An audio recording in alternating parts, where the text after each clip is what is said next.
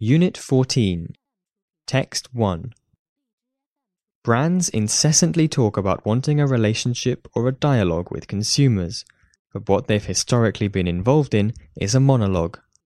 For years, they've taken their big, bold brand promises and shouted them from the rooftops, from every media outlet possible, in a bid to interrupt us with their message that is meant to inspire, excite, and engage. They have helped shape culture and the way we think. Whether it's telling us to just do it or to think different, the intention of these larger than life slogans has always been to create aspiration, a feeling that we should strive towards these lifestyles and ideals that are just out of our reach.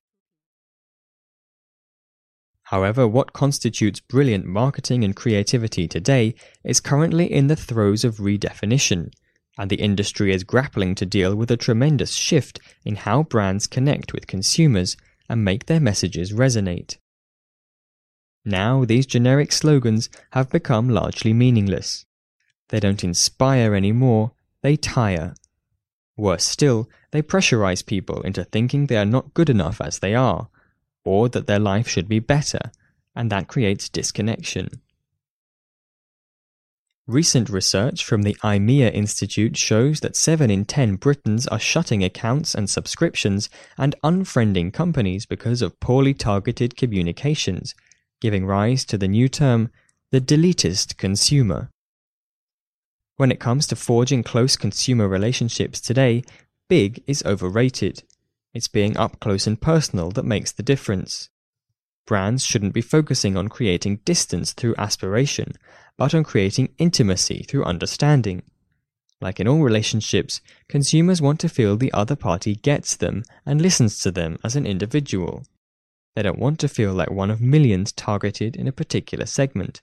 They want to feel like one in a million. Meeting this challenge is not simply about deploying big data algorithms. Yes, data driven insight can transform marketing investment, but getting personal and relevant is a blend of art and science. It requires the human touch. It requires thinking small, taking brand promises and making them chime with the individual.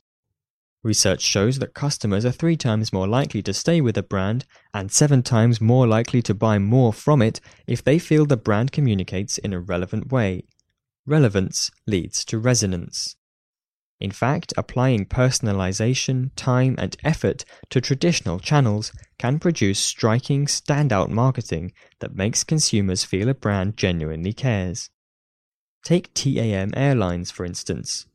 By gathering some key details about each passenger and merging these with Facebook information, it created a completely personalized in flight magazine, complete with individuals' mugshots on the cover and tailored content inside. Needless to say, the magazines were read cover to cover and treasured by every traveller as a keepsake. As in life, it's often the small, thoughtful gestures that are the most powerful.